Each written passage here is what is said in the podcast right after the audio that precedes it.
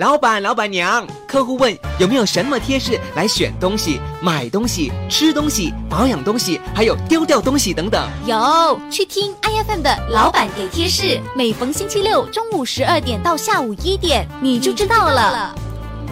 进入了二零二零年的下半年哦，哎，全新的半年开始呢，我们的理所当然也换掉了节目了，开始新的单元叫做老板给贴士。资讯脉动，全天放送，iFM 越听越爱。你好，我是子莹。如果大家昨天呢有留守 iFM 的脸书的话，就有看到，其实今天的这个老板给贴士，已经在昨天晚上呢稍微的给大家介绍过了关于今天的主题。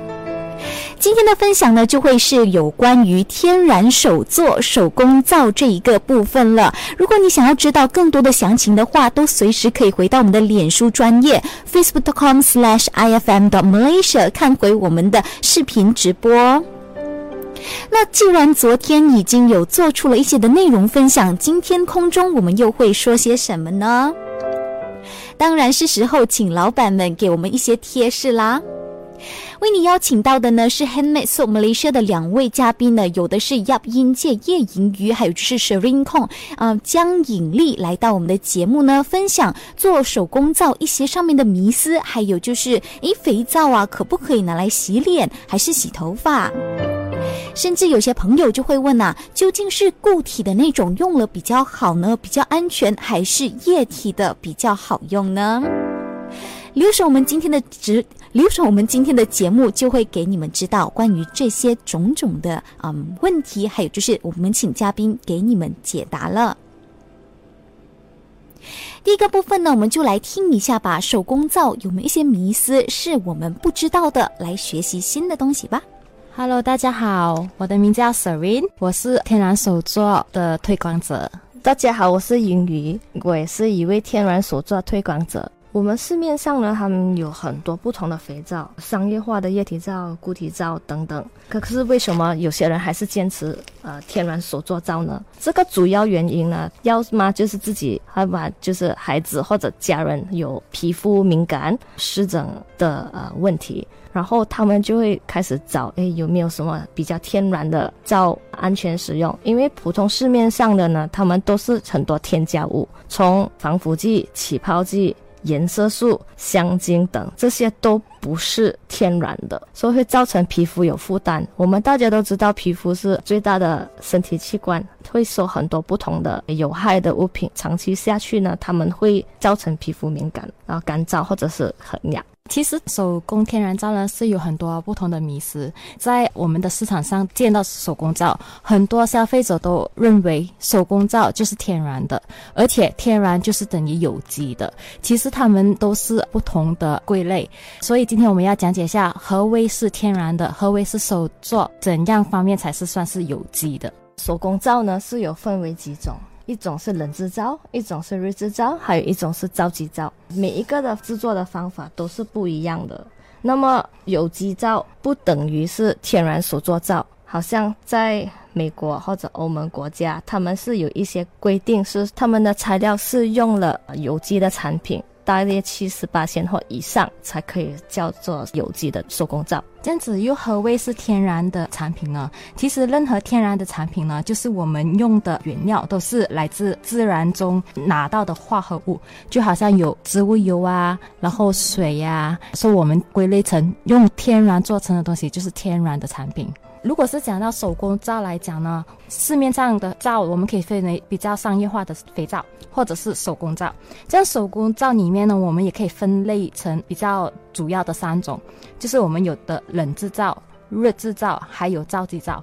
假如你听到有些人他们做手作呢，嗯，觉得哎很容易做的啊，那种通常他们指的就是皂基皂。可是我们通常天然手做的呢，有些会比较喜欢冷制皂，有些会比较喜欢热制皂。冷制皂呢，通常还是从油、碱和水开始混合在一起过后，这三个持续的搅拌到让它们三大主要产品合在一起的时候，它就会变成肥皂加甘油。它冷制皂跟热制皂的差别呢，它就是它的油的温度和碱水的温度。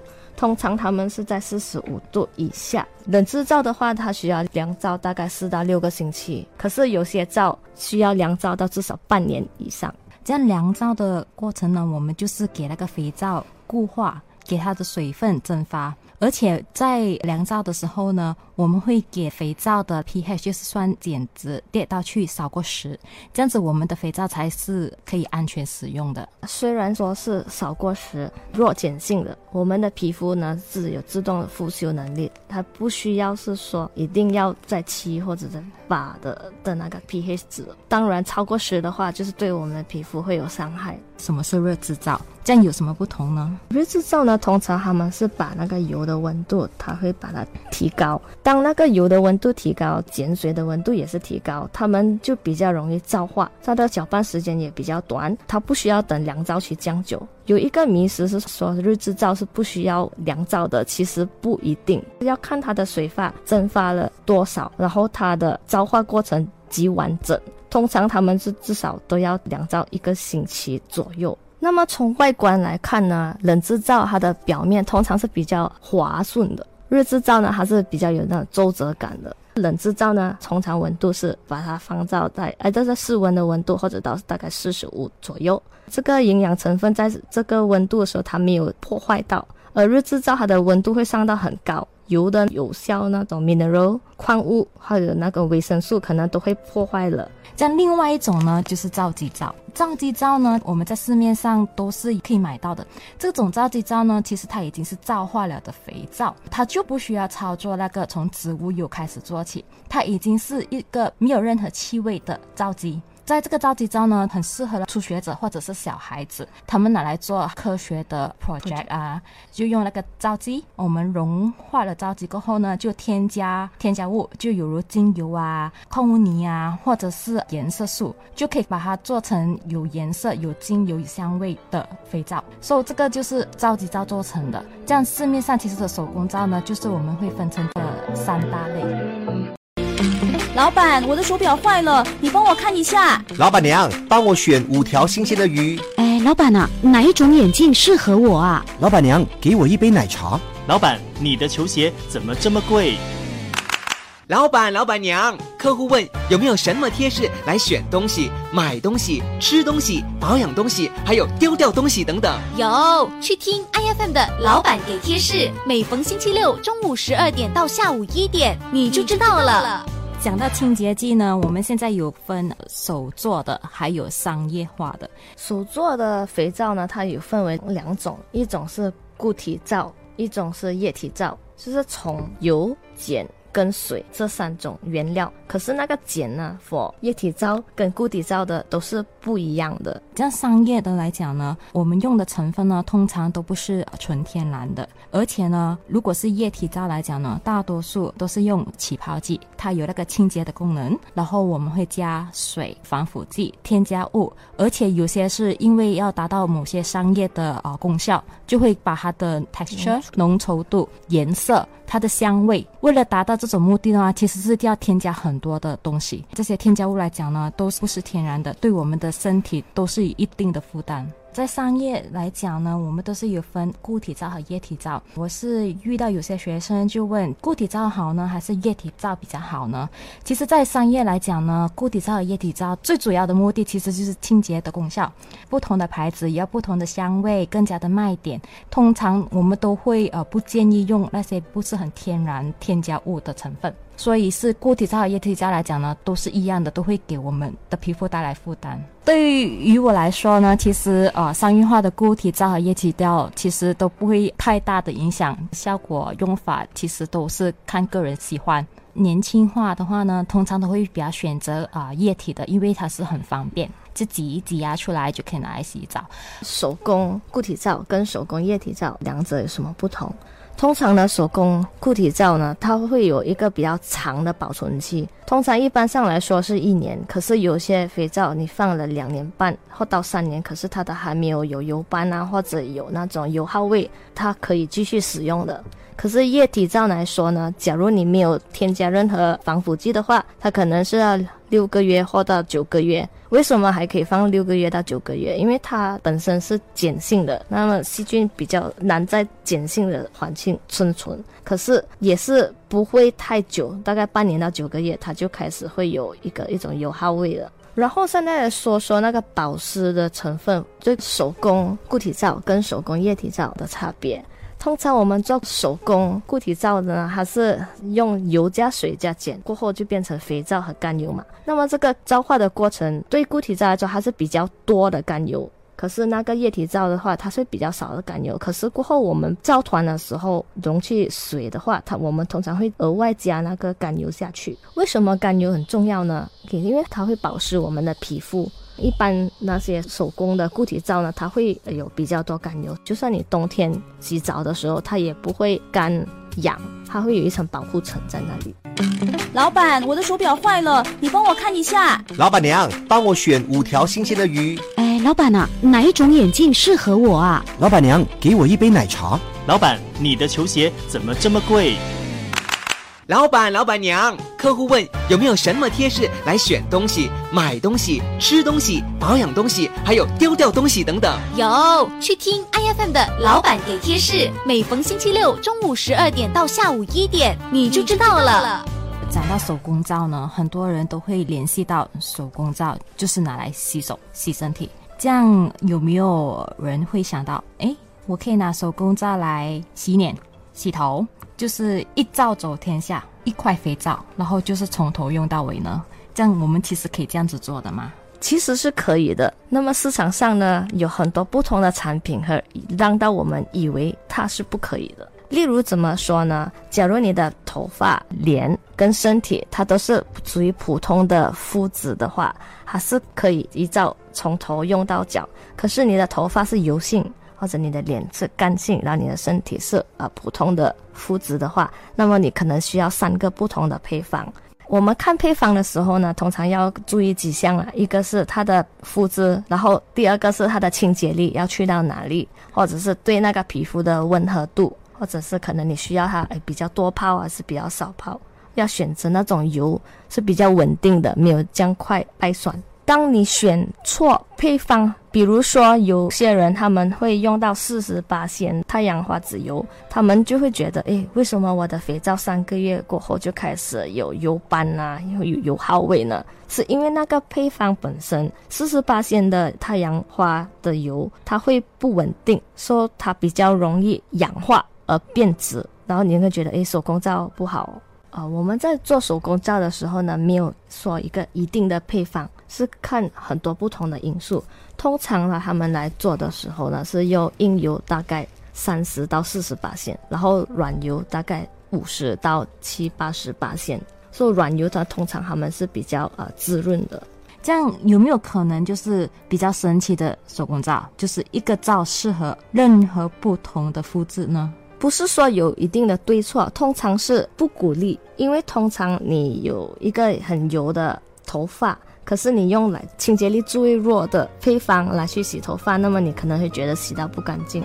除了要看那个肤质呢，就是要看那个它的用处，就是它是拿来洗假湿皂啊、洗身体、头或者是脸。老板，我的手表坏了，你帮我看一下。老板娘，帮我选五条新鲜的鱼。哎，老板啊，哪一种眼镜适合我啊？老板娘，给我一杯奶茶。老板，你的球鞋怎么这么贵？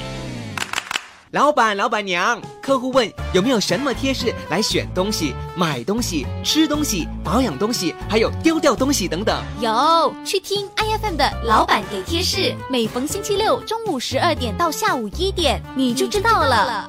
这样讲到油品哦，我们真的是可以用一种油来做一个手工皂吗？在超市市价上面看到的植物油，都是可以拿来用手工皂的吗？通常一般来说呢，我们不会只是用单一的油，就是会会放混合不同的油，不同的油会有不同的功效，不同的呃作用。就是说，有些是提高它的硬度，有些是让它比较多泡，有些比较稳定，有些呢是让它比较滋润。假如一种单一的油呢，通常是否初学者来说是不是很建议的？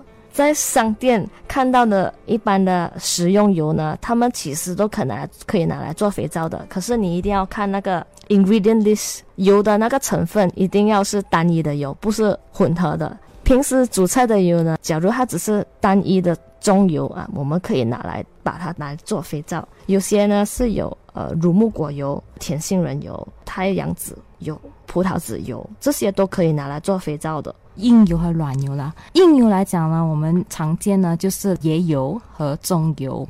像这两个油品的话呢，做出来的啊手工皂的硬度会比较硬，而且呢椰油来讲呢，它的清洁力会比较的强。清洁力强呢，就是它起泡泡的是多泡，起泡能力比较强。这样有时候你们看到，哎，为什么我的手工皂的起泡能力不强？是因为它用软油的配方比较多。硬油来讲呢，起泡能力比较强呢。通常我们都是用在家私皂，家私皂都是洗碗啊、洗衣服啊，比较油腻的东西，需要清洁力比较强。软油、橄榄油，橄榄油它又会分 pomace，然后 extra virgin 或者是 pure olive oil。我们有时还会看到那个乳木果油，呃，avocado oil。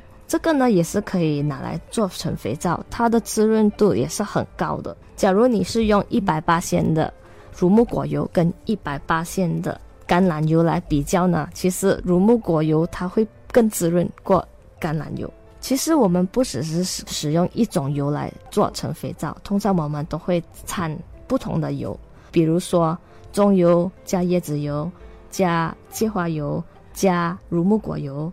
或者甜杏仁油这些东西都可以把它放在一个配方。当然，那个配方你需要写适合皮肤的那那一个配方。还有有些人呢，对那种坚果类过敏的呢，他们就是要避免使用那种坚果油，呃，例如 sweet almond oil、macadamia oil、pistachio oil 那些全部都是尽量避免，他们用了会皮肤痒。很多人认为天然的就是安全的，但是因为有些天然的啊成分呢，也少许的人也是会对他们有敏感的。我曾经有两个个案，一个是他们对绿茶有敏感，他们用了皮肤会痒；另外一位呢，就是他对可可有敏感，他们用了整身都会痒。所以这个是我们也在一路推广手工皂的过程呢，会会有一些新发现。在什么情况下我们需要更改一下配方呢？地理环境不一样的时候，就是就说冬天跟夏天的那个肥皂的配方也是要需要做一些调整。假如你是平时是普通肤质的呢，那么你可能冬天的时候你需要做一个比较滋润的肥皂，就是你当做是干性的皮肤来写它的配方。那么至于老化的皮肤呢，我们也是需要更滋润还有更温和的配方来让他们使用。不同年龄层都会有不同的配方吗？可以这么说。讲到手工皂哦，很多人都联系到手工皂就是很贵，在市面上的手工皂可以从十多块一片。到有些是到二三十块，有些是四十五十块。手工皂为什么它的价格会比较高？它其实不只是看它的原料而已。假如你放精油嘛，精油它是价格肯定比较高。你放那些比较贵的油品嘛，好，例如那个月桂果油，它的价格本来都是很高，这个通常你卖的价钱也会比较高。除此之外呢，它的制造过程是需要一个很长的时间来造化。包造、切造，就是从设计配方那一个阶段开始，你要需要很多研究啊，去找更好的配方，这些都是需要时间和精神的，去慢慢研发出来的，不是来就是抄人家的配方而已。我们真的需要花这样子的钱去买手工皂吗？其实也不一定，我们有另外一个选择。如果长期使用的话呢，其实我们都是建议自己学会制作，会比较来划算。学习怎样啊设计配方，怎样打造，怎样切皂、凉皂到包皂，全程自己制作，然后明白手工皂的原理，清楚知道自己加了哪些添加物，这样子的话呢，你们可以在家打造，长期来讲呢是比较划算，而且也比较放心。